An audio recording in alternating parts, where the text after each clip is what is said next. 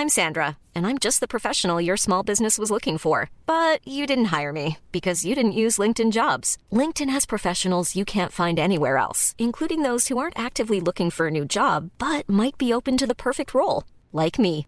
In a given month, over 70% of LinkedIn users don't visit other leading job sites. So if you're not looking on LinkedIn, you'll miss out on great candidates like Sandra. Start hiring professionals like a professional. Post your free job on linkedin.com/people today.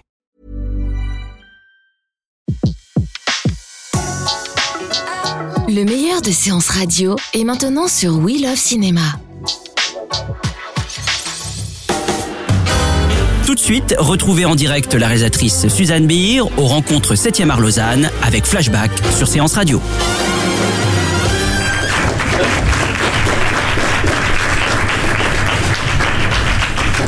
I will begin with just one question because you are here in a film school. You were a student in one of the most famous film school in Europe, the Danish Film School. Is it a good souvenir for you this time when you were at school, or is it really something painful for you today to come back in a film school? There is a lot of bad memories about this time of your life. No, I had. Um, I thought it was a fantastic time. I, I mean, I thought more than anything, the possibility of um, getting to express oneself. I think I was always someone who wanted to express myself and wasn't quite sure what the media was, uh, and and actually going to film school and start making movies and start to understand the f- movie language was uh, completely invigorating and fantastic and fun. I feel a little bit I I didn't actually leave the film school. I just started there and then it went on for years and years and years, and I'm still in film school. Really, you have this feeling. Yes, I do. I have this feeling that I'm still learning, and I'm also um, I'm also looking it up. I'm also trying to. I, I do want to be in a position where I'm slightly uncertain and where I feel I still got to learn a lot of stuff every time I do something. Otherwise, it's not exciting. And there's a lot of now famous filmmaker who just did this school, uh, maybe in the same time as you. Did you keep some contact with the people who were in the same class as you during this period? You are still in touch with them. Um, yes, you know we have a we were a very very close group of friends, and we are still very close. Um, absolutely, yes. And when you decided to do this uh, film school in, in in Denmark, you were raised in Great Britain. Is it right? No, no, no. I was raised in Copenhagen. But you you have the chance to go somewhere else. Why did you choose this school particularly? There is a reason, or it's just because you were you, you were Danish that you want to go there? No, what happened was I actually started out studying architecture, and and I did study architecture for about three years, and then I realized I wasn't I was never going to become an architect. I was way more interested in in all the potential characters that were moving around between the walls I was supposed to build, and um, and and that came as a kind of quite a like a gradual thing. But then when I decided, I acted very fast upon it, and and uh, the film school had f- closed their entrance, uh, but then they opened up because apparently they didn't have enough interesting. Um, people applying for, for a place so within two weeks i applied and i got in and i just never looked back i think you know sometimes even if there is an intrinsic plan to what you do um, things can happen a bit randomly and they're still right. But you said that it is a perfect place to test a lot of things, to experiment a lot of way of making film. Do you think that there is a different way of being a filmmaker when you go through a school or when you learn by yourself? What did you, for you, what was the difference as a filmmaker who went in a film school? What could you test in the film school that you didn't was able to do outside it? Uh, I mean, a lot of different things, but first of all, in the film school, you are kind of protected against any commercial aspects of anything. So you you can actually test horrendously on commercial ideas, but still, you know, figure out something or learn something from it. Um, and I think I think for people who learn from who are not in film school, you know, if you kind of work within the industry, you are immediately sort of a part of something which needs to be, which needs to work with an audience, and, and there are different criteria for it. I think it's very, there is a very important protection being at film school, and also like, you know, you do, you can do horrible things, and mm-hmm. I mean, you can, I mean, you know, I've done some of my exercises where the teachers thought that they were the worst they'd ever ever seen, and and and that was very lucky doing that at film school as opposed to doing that in the real world. But you can also do them, and I've also done them in the real world, which is way more painful. But you said that uh, there is something would protect you from the commercial aspect of the cinema. But it can be something dangerous to to be just alone, autistic in a film school, trying to do only what you want without even thinking about what the audience want to see, for example. Is it something that it was really important for you as a student when you were at school to be really open to the outside, to think of the industry, or you try to protect uh, from that? Look, I, I think I think there is a in its nature, movies are a mass media. Mhm. There's no doubt about that. So, so in its nature, some way or the other, you you need to communicate to an audience. Whether you decide to do something which is which which you consciously where you make a choice, and you know that it's a very marginal audience, or you decide you want to do something which has a huge big audience. That's that's that's but but but even getting to a point where you are conscious in making that decision is important, and and that's one of the things that film schools help you with. Look, I don't think any kind of um, I don't think any kind of protectiveness. I mean, any kind of overprotectiveness is particularly um, healthy. I mean, I don't think it with small children. I don't think it with grown-up children. But I do think being able to operate purely on an artistic agenda is healthy for a while, and it's important because otherwise, otherwise you don't really get to try borderline things. And so I do think it's important. But but I mean, even if you spend three years playing around, after the three years you need to be in the real world. But your first choice, going in architecture, uh, studying architecture, is really something really connected with industry. There is not a lot of space for imagination. Oh, yes, of course, for imagination or a lot of things, but it's really more concrete than making a film. And um, it's why I'm asking you about. I actually don't think so. I actually think it's way more abstract. But uh, because there is a lot of connection between. Well, I mean, you know, you know, like, like movie making, f- architecture is a lot of things, and I don't think this is the, I don't think the point of the discussion is is how to define architecture, but for sure, but for sure there are. Um, Particularly when I was studying, there was there, there was a number of very theoretical approaches to what architecture was supposed to be. What I mean, it was it was actually way more abstract than movie making. Movie making is fairly concrete. Movie making is having a camera, having a sound department, having something in front of the camera, and telling a story with it. Architecture is is somehow more remote and less physical. So just before you arrived, we were with a with a class. They are preparing the um, graduation film, and to speak about to talk about something really concrete. One of the students said, "Oh, I'm really afraid because uh, I have to shoot my film in two weeks, but a lot of people uh, give me advice, a lot of advices, and they are going in every direction. Uh, one say that, another uh, another one say another thing, and I don't know what to choose, what to do. Is it something that you improve by yourself, even now? uh, You are a confirmed filmmaker, you are well known, you, you did a lot of film. Is it for you still the same hesitation, fear before going on the set to hear everybody and to choose, to make the right choice, the right decision? And is it normal? You know, I, you know, every day when I wake up, when I'm shooting, every day, and I've done lots of it. Every day I wake up, and there's a part of me which are, you know, it's a weird expression saying, but there's a part of me which are, are sort of uh, pleasantly terrified, Mhm. uh, um, because, oh, how am I going to do this today's scene? And even if I know, because experience tells me I will do it, and I've done it before, and it, you know, so it's not like I'm. Yes, I, I sleep pretty well. I you know I function, but there is a part of me where I still have that anxiety, and I think I think part of getting experience is also recognizing the anxiety, and I think that anxiety, in most cases, are a useful creative tool because it, that anxiety makes you question the the choices. It makes you kind of it keeps you alive artistically. I think in a way, probably the most dangerous thing is um, is feeling feeling feeling completely relaxed and not be curious and not be anxious about what you're doing because then you might just do whatever you've done before and it might become really boring and uninteresting.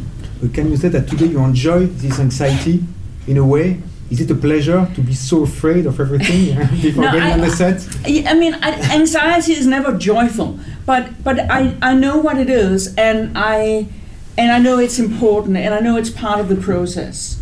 So it's not it doesn't it doesn't grow out of hand. But but whoever that student was, is, I want to say the my advice my advice would be to you have to listen to everything, but fundamentally you need to figure out your own destiny. You have to kind of know what you want. And then you can use all the advice and then you can use all the creative input because it's it isn't just being in film school that you get creative input.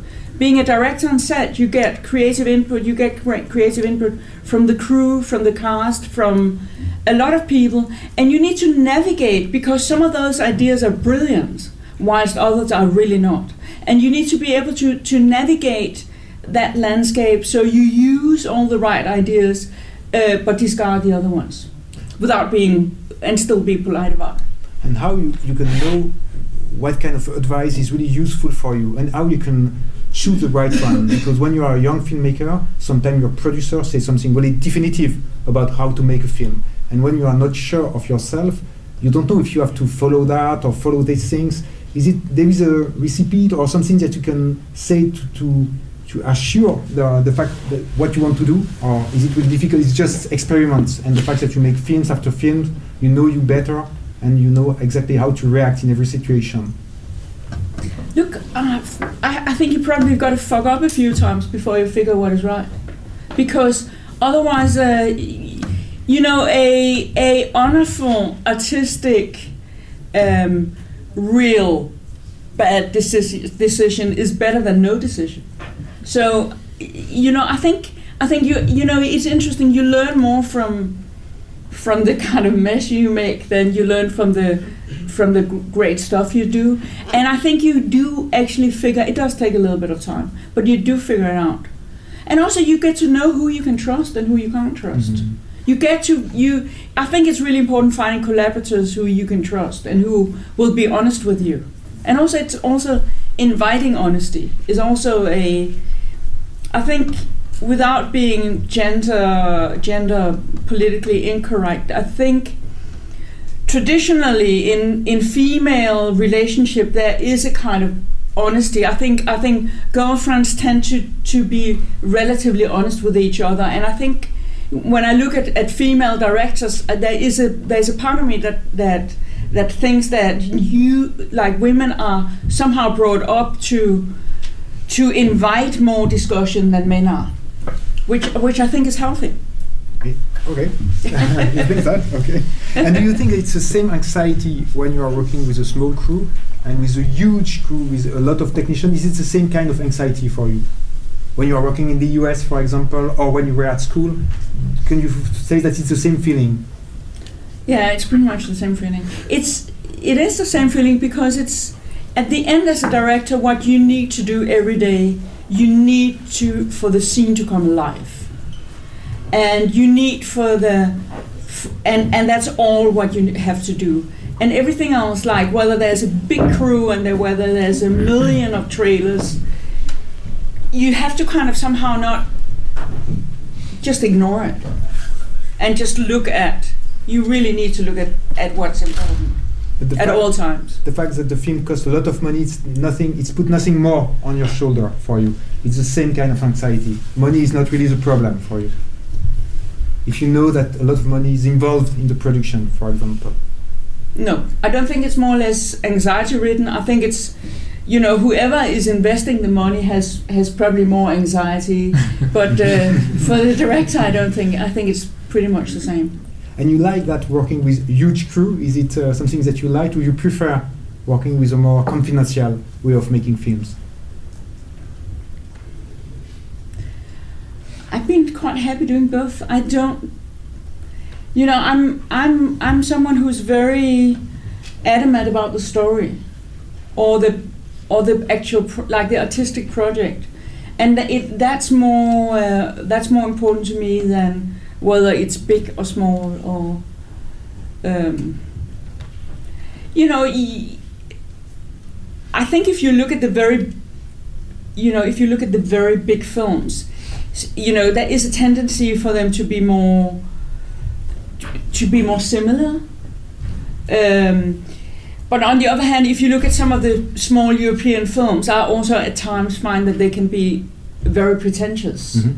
I don't necessarily think that for a director not to have any questions asked or to have ultimate respect, however bad the idea is, is not that healthy either. I think there, there, are, there are qualities with both, within both systems. The my, m- most important thing for you is the narration, yes. is the plot, the story. Yeah, not just the plot, actually, just the the whole artistic idea. That's the artistic idea is not necessarily the plot or the story. Mhm. It can also be a certain actor doing something that he or she had never done before. It there needs to be something profoundly intriguing. And could you say that it's, maybe it's something really cultural about your country? Because you know, in Switzerland, a lot of times uh, people try to put Denmark as an example for us.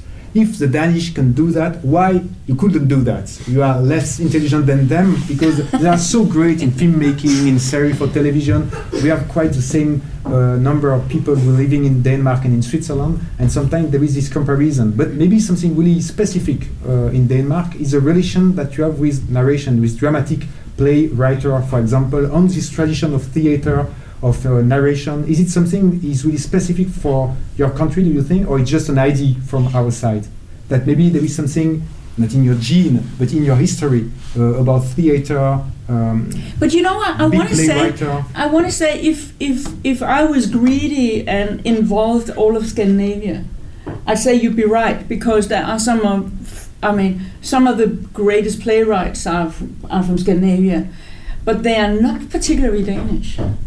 Um, um, So what's happened? It's in the water. so we just in adopt the Swedes and the It's what you are eating. What's happened with this Um, country? Why are you? There is a so much filmmaker. Well, I, you know, I want to say it was a it, it's a, it's a couple of generations of filmmakers Right. actually, Um, and and things tend to come in in waves, in general. Artistic things tend to come in waves. So it might be it might have been a wave of of um, of people working along the same line. I think there was also I think what the dogma the conceit of dogma, the whole thing of um, of t- peeling away anything other than the actual story or the actual characters was extremely healthy because it did force a few generations of filmmakers to just deal with it, just deal with the stories and the characters.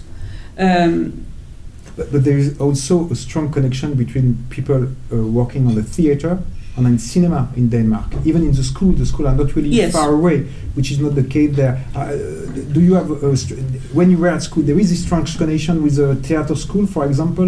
You knew actors who are playing and learning there, you have connection with them or not really? Because we discover a lot of new actors too with your generation of yes, filmmakers. yes. You grew up we together. haven't i don't i mean when i went to film school and and actually the most of the directors you i mean Vinterberg when we went to, when we he, he's a after me um, he's a year after me i think. Okay. um, uh, when, w- the film school was nowhere near the theater school. And it, it, that's a relatively recent thing. Um, if you look at england the, the relationship between theater and uh, film are much much tighter and that has actually made a certain kind of movies which are not which are pretty different from danish you know it's i think it i think it is very much to do with with uh, co- being collaborative. Like I think um, uh, the Danish directors has a tendency to work well together. Some of them, you know, when they don't write, when they don't direct, they might be writing for other directors. I think it's very much being collaborative, which is a big part of that puzzle. And then being at film school with some amazing teachers.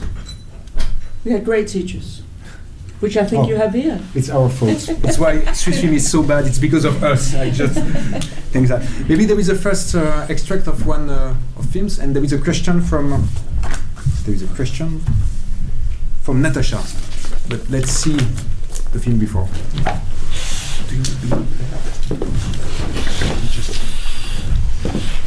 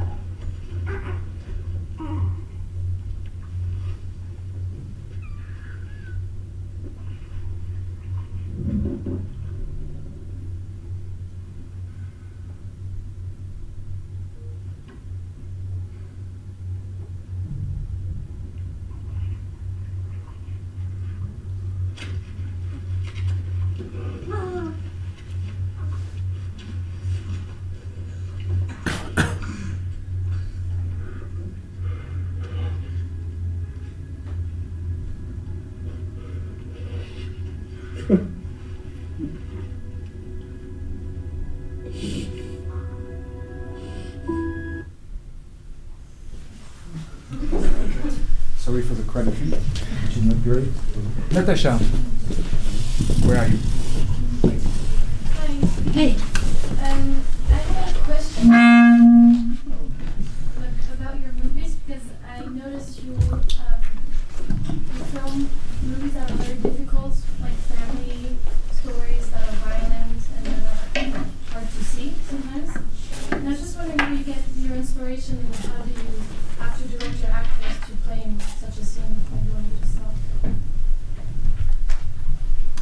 Now you you you you took a you took a cut from the, um, probably the most sort of sort of the harshest thing I've ever done.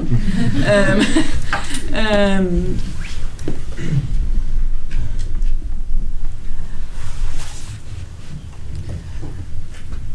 I mean that one is particularly that one is particularly black. I want to say, um, and I think I think that one became so black because I had a really difficult experience doing a relatively big American movie, and I was just so frustrated, and I was so so I kind of thought "Okay, I, have to do everything I was not allowed to do, and it probably became a bit too dark. I, I think, for my own taste. Um, I don't really think my other movies are. They do deal with different, with with at times difficult subject matter, but I don't really think that they are dark. I think that they are actually um, mostly dealing with people who wants to be good, who wants to do the right thing, but for one of the reason or the other is incapable, and somehow everything becomes, or a lot of things go wrong, but from a coming from a place of goodwill.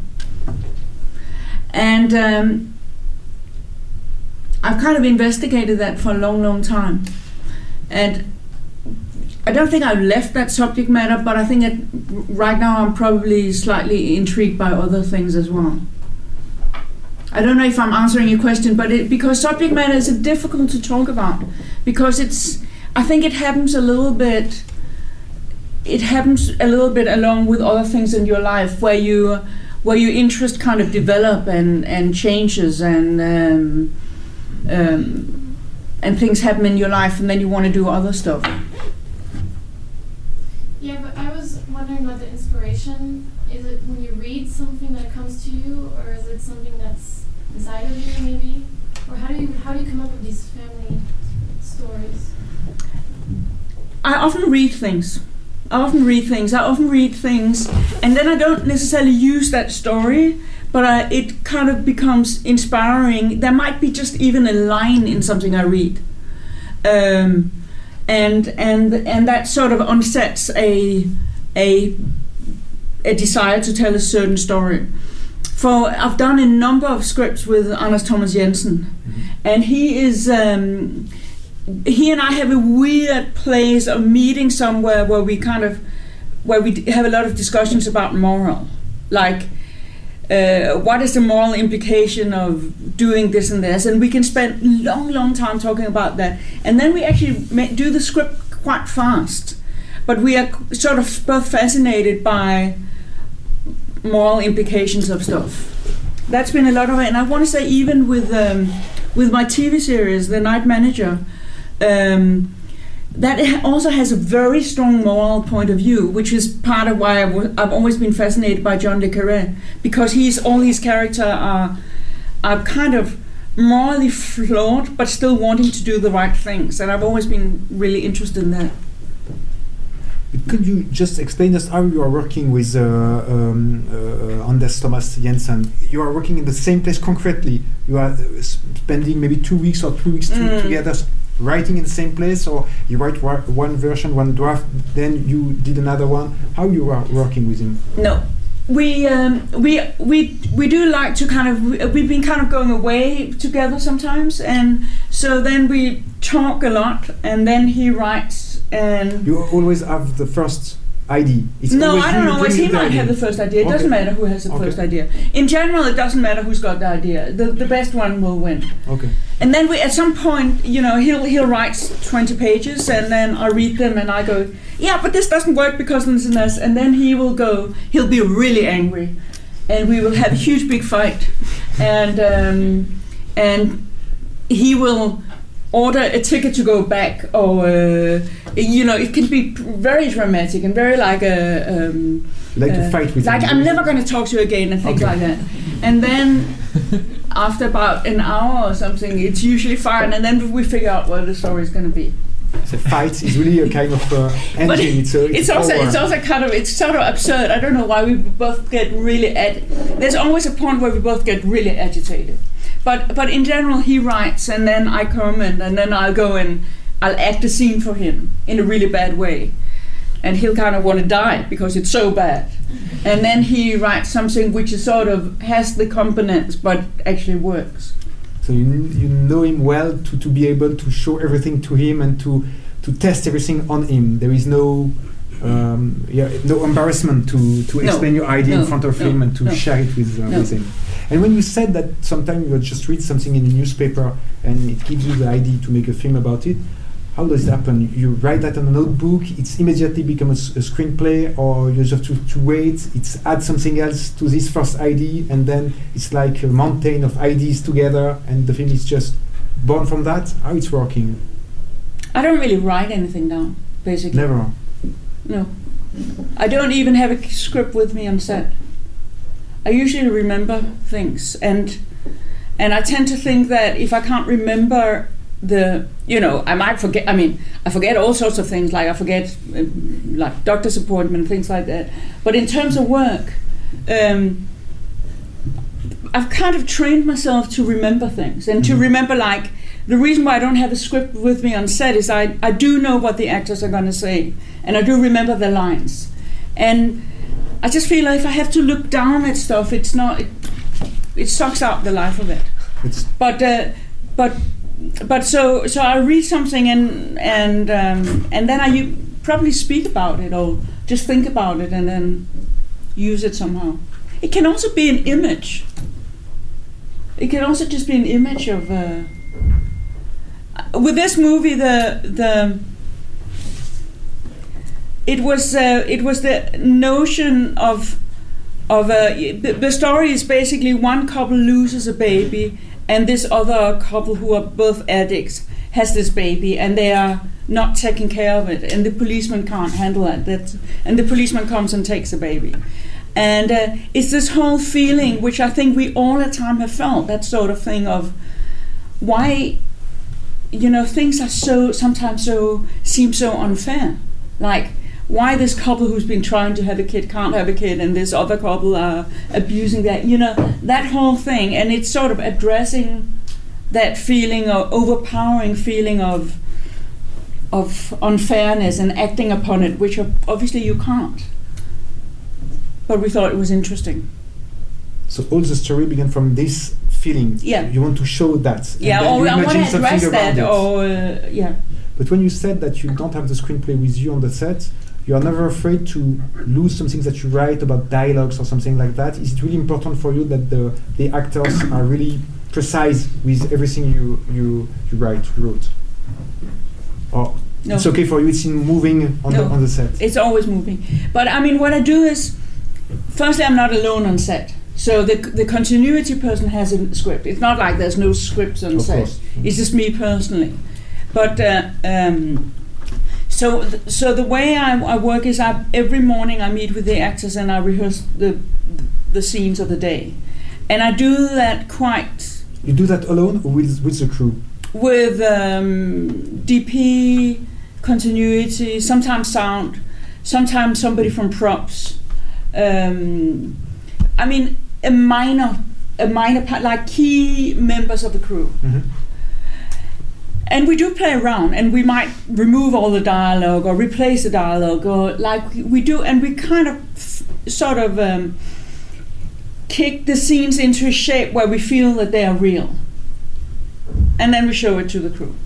Then the crew comes in and we show it to the crew. So sometimes you can add some improvisation. Yeah, lots of times.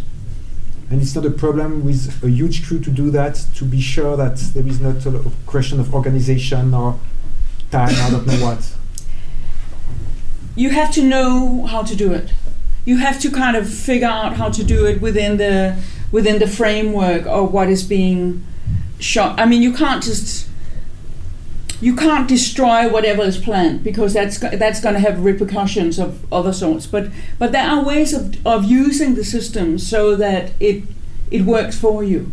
I think part of being a director is actually using that setup, not be. I mean, figuring out how to turn everything into part of your part of your instrument, part of part of it, part of your tools to create what you want to create.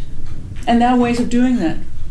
And when you are changing important scene, for example, do you ask the authorization uh, as your, uh, to your uh, scriptwriter, or absolutely not? You call him, you said, okay, we changed something this morning. Is it a problem for the continuity, for something else in the screenplay, or you really said, okay, the screenplay is now it's ended. It's my it's my job. I can change everything I want. I mean, when you do when you do big scene, big movies, there are producers on set who who like if you change something, you will I will go and tell them Mhm. I'm going to do this and this instead of this and this. And it, I mean, I, want to say that I, I actually think it's it's it's kind of healthy because what it does, I, I do it, but what it does is it does kind of force me to articulate why I think it's a good Mhm, idea.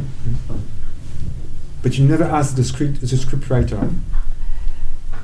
you know, Anders Thomas Jensen have Thomas been known. Anders Thomas Jensen have been known to the last five times he's been visiting set. I've been shooting a scene which was not in the script, and he's been kind of, of course, himself to that. yeah. He's very he's uh, he he's very easy about it. I think some for some screenwriters it can be a problem. I think you'd have to, you know, you have to figure a way of doing what you need to do artistically without behaving in a hurtful manner and, and, and being respectful. I mean, screenwriters are doing, if the script is good, he's done a, or he, he or she has done a great job.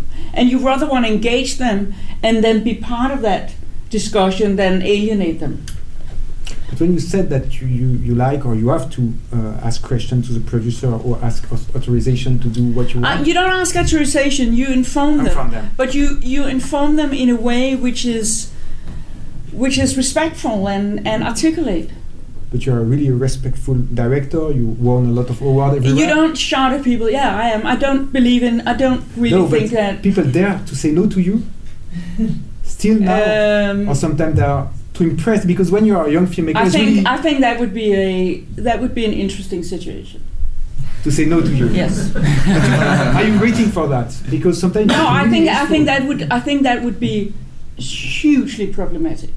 Really? Yes. So no, because here's the thing. Here's the thing. Here's the thing. The director is responsible on set. That's the way it is, and and so so so so you use your re, you use your responsibility. You use the you use that you know you you you do that in a way where you in the end it's a question of of, of creating the best possible movie and I believe firmly that you do that better by by having a a uh, good creative um, conversation on set, Mhm. other than an sort of a antagonistic conversation. But in the end, the director needs to make those decisions. But sometimes it can be really helpful when somebody say no to you because it's uh, it give you the opportunity to do something else or to try something else to go further in your idea. Yeah, I mean, I want to say yes. You know, you people can say like I can come and I can come and say, can we shoot for three hours more? And they tell me we can't because of a number of reasons. And I then have to figure out whether I can make it within a day or we have to get another day to do whatever. So those kind of things you you can you can have say no. I do think that rules and I do think that agreements are healthy. I don't think having a discussion where somebody says no to a director on set is particularly healthy. Mm-hmm. On the set, but before the set, when you are talking about the production or the screenplay or the actor you want to Are we, are we talking about students or are we talking what are no, we no, talking yeah, about yeah. now? No, no. because they are, now they are in this problematic now. We say a lot no to them. Yes. Because uh, it's our Yeah. job as a producer Yes. to say, we don't agree with that, you have to be more precise, please explain more your idea or something like that. Yes. It's why I'm asking you that, because for them it's really sometimes painful, painful with always say no, no, no, no, no, and you have to trust me as a filmmaker. And uh, I have the films that nobody trusts me, but saying no to a student or to a director can be really helpful for him or her. Uh, I just want to, to know that. But well, here's the thing. Of course, people say no to you. Like you have a great project, and uh, nobody wants to pay for it. And you kind of go, but I understand that. It's a great project. Why does nobody want to pay for it? And apparently, you're not convincing no Mhm. enough, or the project is too risky, or it's too expensive for uh, what it is in terms of the risk. So, so, and and all of that is, I, I mean, any, any, um, any, all of those is is is eventually helpful. But that's a different matter than somebody on set saying no. let's see. Do you have a question now, or we see another another part of one student film? So we watch another part of one of your film, and there is another question.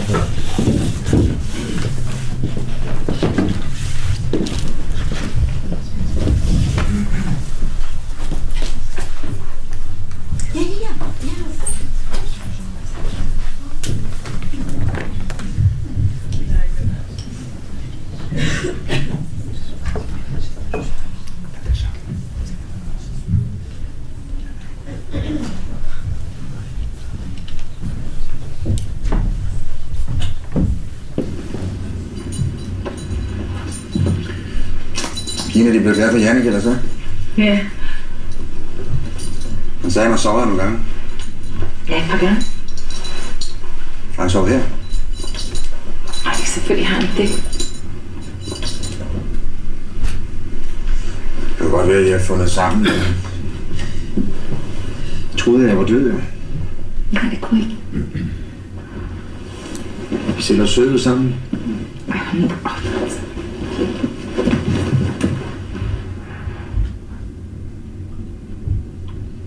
Har du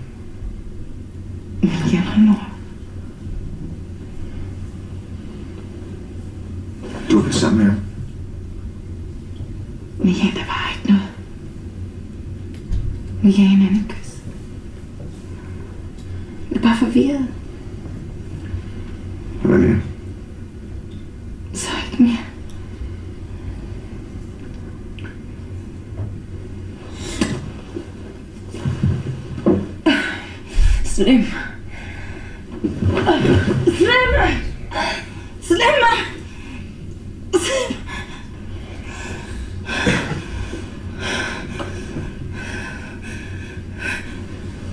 Hvad fanden er det for en med dig?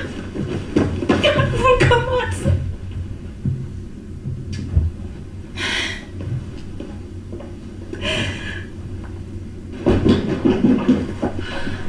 Sindssyg! Alle sammen! Sindssyg!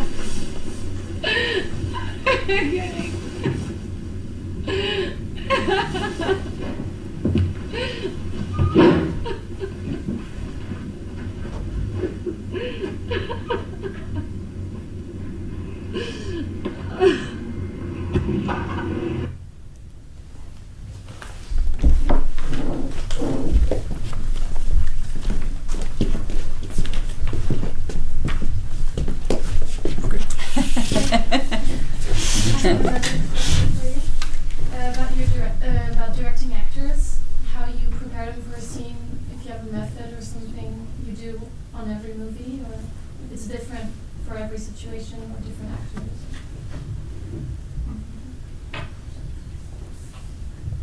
I mean, the rehearsals every morning are a big part of of uh, my work with them. Um, I'm also I'm also ins- insanely obsessed about their costumes and their looks in general. Um, I'm more I'm more obsessive with those things than I am actually with talking psychology. I I feel a little bit talking psychology with actors is a little bit like sex. Like you you know, you can talk about it to a certain point, but in the end it, it, it sometimes the words comes in the way. Um, but actually talking about the way they look, um, do they is he a great driver when he you know when he drives a car? Um, all those kind of things, those physical or everything which is physical, everything which is sort of a, um, tangible um, in terms of actors, I'm completely obsessed with and very, very detailed with. And I, I- I- you know, I can, I can, I can spend an hour in costumes in the morning and changing a, a pair of shoes or something if I don't think it's right somehow. Um, I know that's not that's not necessarily very helpful because it's not a method. But what is what is what is what could be helpful is I don't think you should. I think it, it's a mistake to focus too much on on um, fueling the actors with their inner thoughts because if they're good actors, they're very good at it themselves, and and they need to do it in a way. So you need to give them a space where they can where they can get to that point. And if you work with bad actors or non-actors, professional, Look, I work with, I work with lots of kids, for example, and kids are definitely not bad actors, but they're not necessarily experienced actors, and um, and it's pretty much the same thing. It's pretty much. It's also it's also getting them to a place where they where they do something that they feel are real. and then you play it like you and, and I think with both with grown up and with uh, with uh, with uh, with kids, you do want to play a little bit. You do you do want to kind of, hey, um, um, why don't you why don't why don't we give you this in the hand while you tell this woman that you're leaving her? Like like do something which is which is not necessarily irrational or which isn't part of the script but something which because because we all do irrational things like if you look around in the room or if I if you look at me I'll be doing all sorts of weird things. And that's and and many people do that. And I think it's also making those things come alive Is it something that you find the morning when you are making the rehearsal?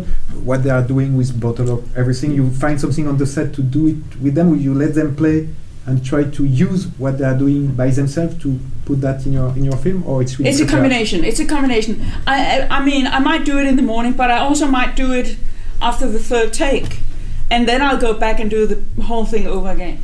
I mean, also, I, you, I might only do it when I've gotten to the close up, and then I go back and I'll do the mask again, if it was better. And even the way you are filming them, because your camera is always in movement, generally in your film, it's really following what the actor are, are, are doing, which is Mhm. really great because there is a, a huge interaction between them and you as a spectator. But it's, is it something that you s- try to connect with what they are doing in the morning? When you arrive on the set, you, are, you don't know exactly what you want to, how you want to film them. You watch them, and after that, you decide it with your DOP. Yes, absolutely. Yeah, and I, and I also do that with the American films, like with the Big Crew. I do exactly the same thing. I kind of And was it a surprise for them?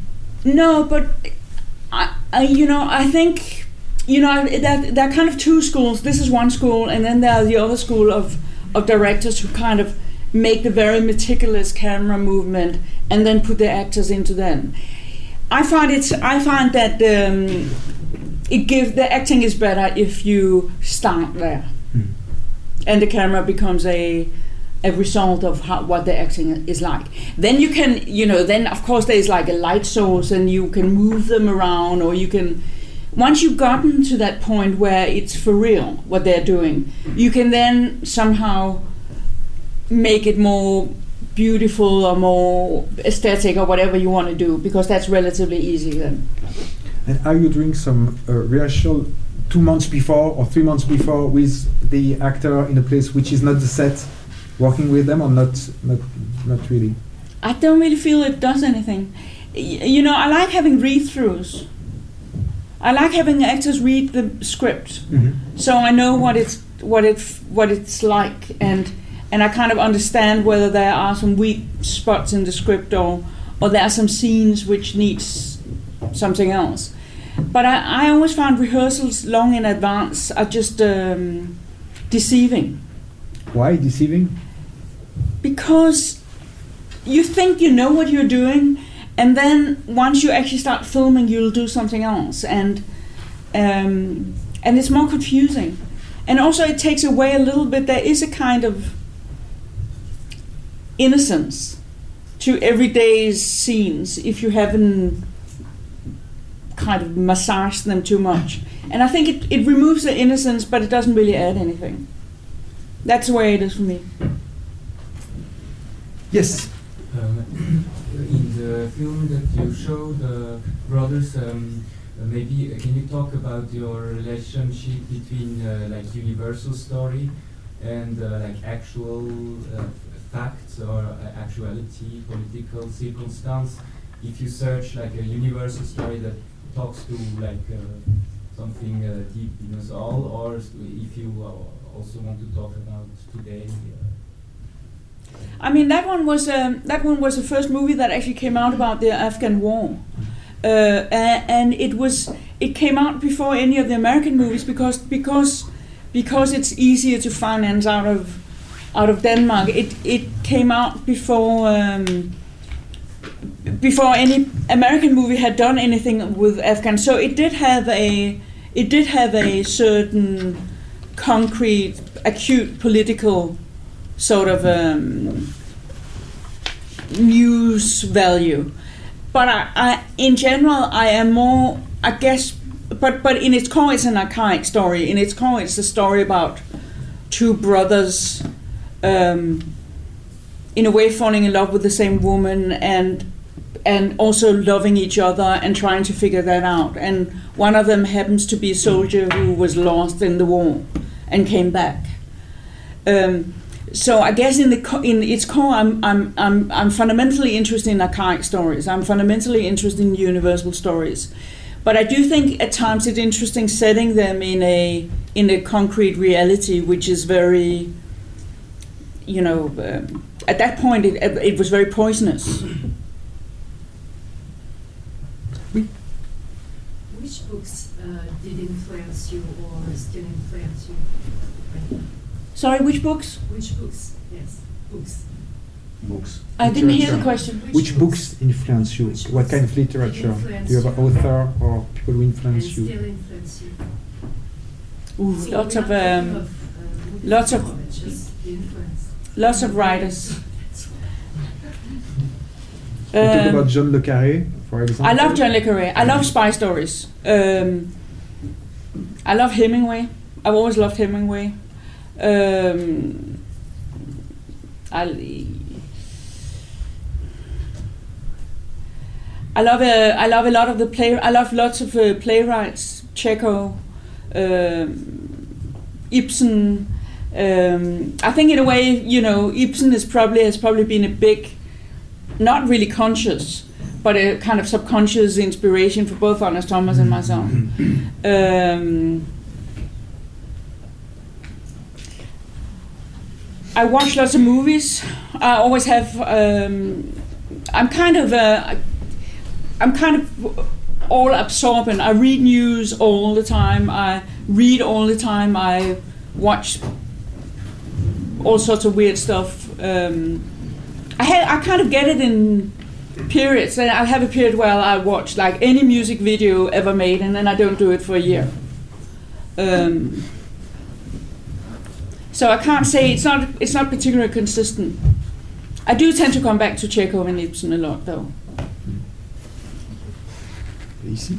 Yeah, um, talking uh, about uh, again uh, the the role of the women uh, in uh, in the movie and TV businesses. So can you say, can you reflect uh, about uh, the situation in now and uh, if Hollywood lost the occasion to to to to to, to um, develop new stories uh, uh, on with female characters? I think about, for example, Lady Bird uh, by Greta Gerwig that okay a uh, in the in the competition in the Oscar but lost, for example. So can you can you reflect about the situation now uh, about women behind the camera and also about the, the, the possibility for the company to to um, to give more stories for women and on women.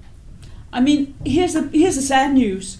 In, with in in a year where this discussion had been so out there, there are still less less movie directed by women than the year than the year before. So, um, and I think I think if you if you know I think in terms of of um, I think the studios and even maybe the television, you know, the big whoever orders big project somehow tend to be more comfortable with male directors with male pro- with male project. Um, I don't think they're right. I think that given that we are more than half of the population of the world, we, you know, it would be healthy if the media um, had a ratio which was more like reality. Um, I mean, if I look this crowd, how many women at the, how what's the, what's the ratio in this school? Generally, we try to be in cinema half half. It's really difficult in uh, directing because there is more application from men than women. Yeah. But when we arrived, there is only men. And then 15 years after that, we try to make a lot of things to improve the fact Yeah. that we need to have some women because it's really important, even in a class, Yeah. to have a two point of view, even more than that, Yeah. of course, Yeah. but not to be between ourselves, uh, Yeah. to be more open to that. Now, Yeah. in cinema, in the school, there are more more women than men because there is a lot of women in photography, graphism. In cinema, it's a little bit different, to be honest. But you try to be balanced, which is difficult. I mean, the thing is, the thing is, I feel that you know there is um, there is a number of young women wanting to do films, and then I think, unfortunately, a number of women still feel at some point they need to make a choice between having children or having a career which is not particularly inviting for for kids. Mhm. And and I know it's a very primitive uh, observation, but I actually think that there's a lot of truth to that still.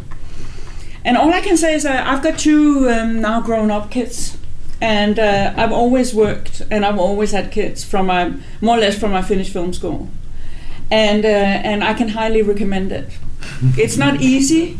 No, it's not easy, but it makes your work better, and it and it gives you a full life and an interesting way of working. It's you know you need to navigate it. You need. I spent 15 years spending all my money on childcare. Even if we have public childcare in Denmark, it still never works with times. It still never work, you know, and you have to be on set at six o'clock, and so you have to kind of. So I spend, you know, it's it's it's a it's a choice, but um, I think it's the right choice. Yeah. Um, do you consider like VR as a new medium for making films or storytelling? What do you think about that? Is Do I consider VR the new medium for making films? No, no. Do you consider like making a movie of VR? What do you think about VR in um, as medium to tell stories? I think it's really fascinating. I think it's really fascinating. I think, you know, as a filmmaker, there's also part of me which wants to, for people to see whatever I do together. There is a certain social implication of watching whatever I've done, and there is a kind of exchange. VR is not particularly sociable. Um, I find it fascinating and interesting, but it, I'm I'm not sure that. I mean, I, I don't have any project that I'm kind of jumping at to do it. It's not something which interests you for the moment as a filmmaker. No, I won't say it doesn't interest me. It does definitely interest me, but I don't. I think um, I probably won't do it within the next couple of years. Yes.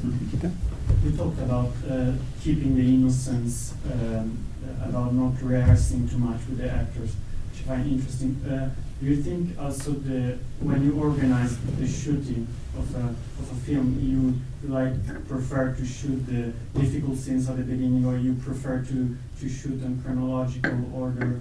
Do you, do you think this has an affection as well on on innocence? It's funny that question because that's a really. Uh, I don't really like shooting chronological. Um, I think there is a there is a randomness in in in the planning of a film, which I always find fascinating because sometimes you do things that you don't know you're doing because you did a late scene very early in the shooting process and and it and it just became unexpected. That is, I mean, I'm I'm I think one in in movie making one has to embrace the unexpectedness. Um, I do like to start with something which is a little bit difficult. I wouldn't want to start with the most difficult scene because I think that everybody needs to be comfortable and that takes a little time. But I don't want to start with something of no consequence. I hate that. I hate, I mean, if I'm starting with a scene where people just go in and out of a door, it, it's terrifying. I do want to start with a proper, meaty scene. Just another question related to the meaning. Uh, you said a lot of things, but I, I want to know a little bit more. How did you find the, your own way in this world of make I mean is a man world? How it was for you, your experience? It was easy, difficult, in a professional way, like a woman.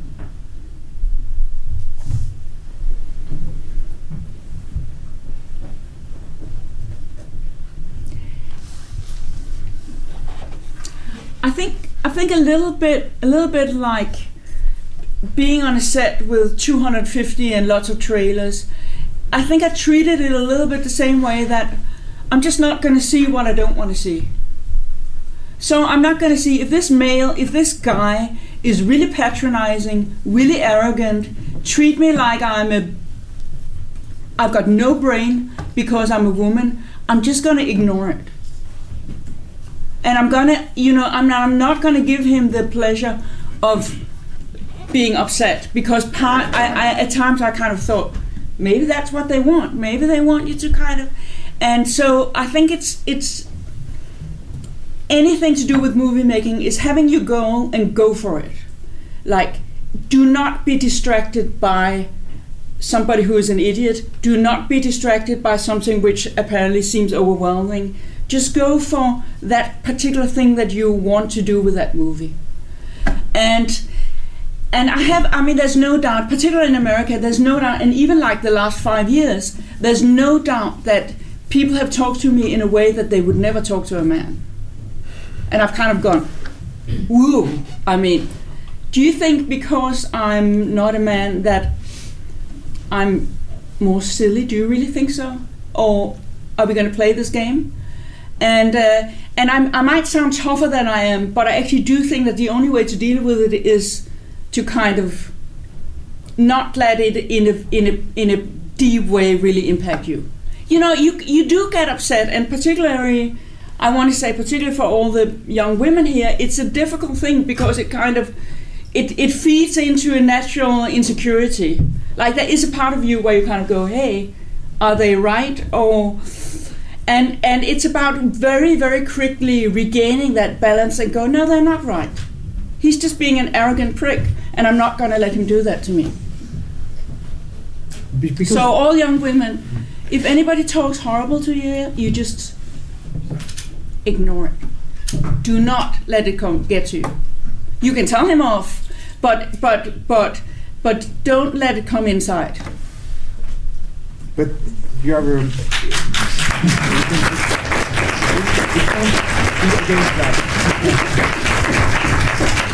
But you write a lot and you direct a lot of male character, and Yes. generally your film is really based on main story or main uh, experience. And is it something that maybe when you were in Hollywood, uh, do they propose you a lot of screenplay with female character because you are a female director?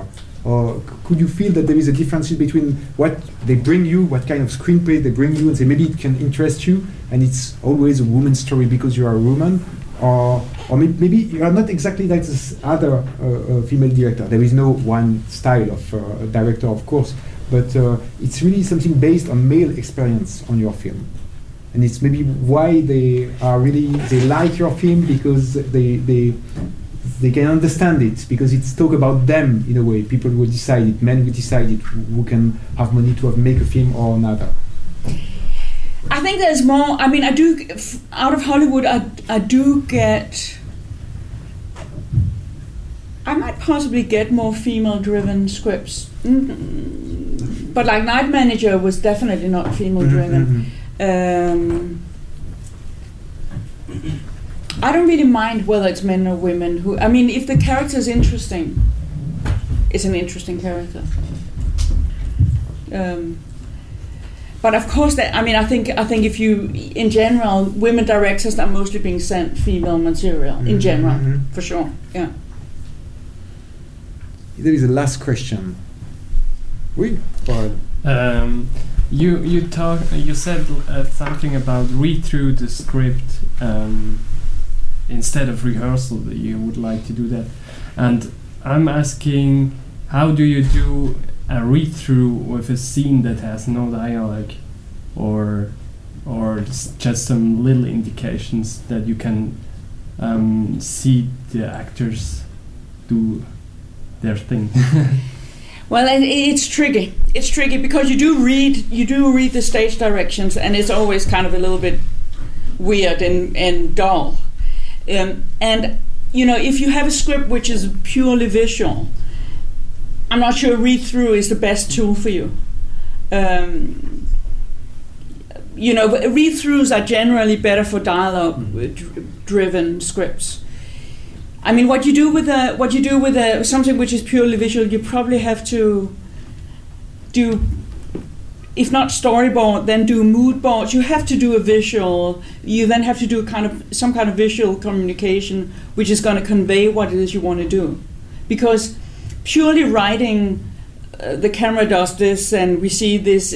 At this stage, is probably not going to, unless you uh, you know is probably not going to let you do what you really want to do. I Yeah. think you need to find other tools to help you.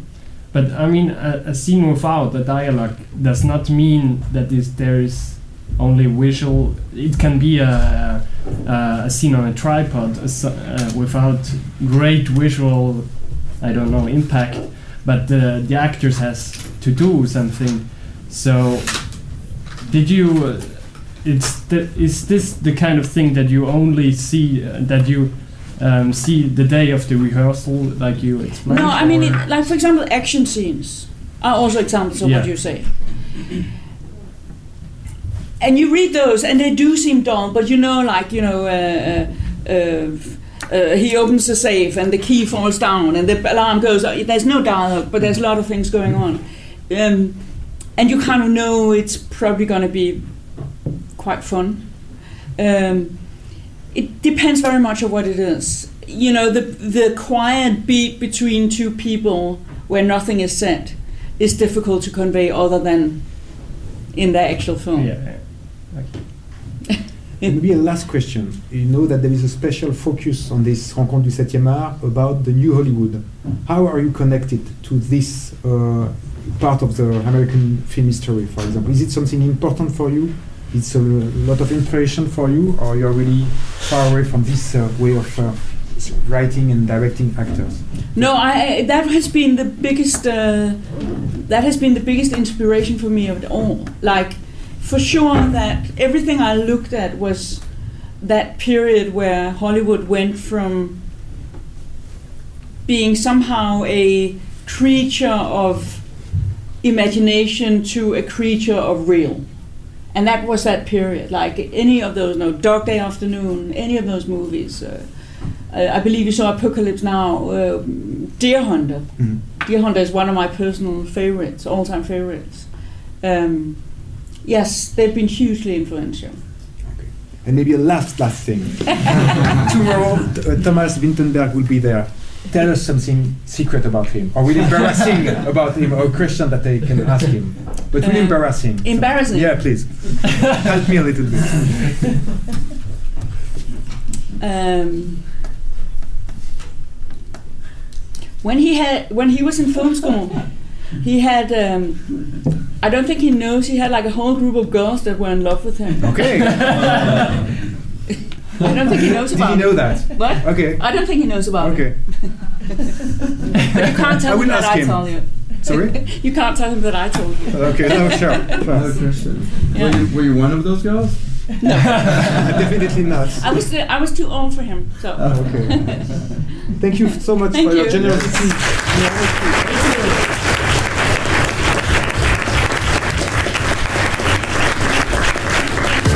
C'est Vincent Pérez. Euh, N'hésitez pas à suivre les rencontres 7e art Lausanne sur Séance Radio. Les rencontres 7e art Lausanne, suivez le programme et connectez-vous à Séance Radio. Retrouvez l'ensemble des contenus séances radio proposés par We Love Cinéma sur tous vos agrégateurs de podcasts.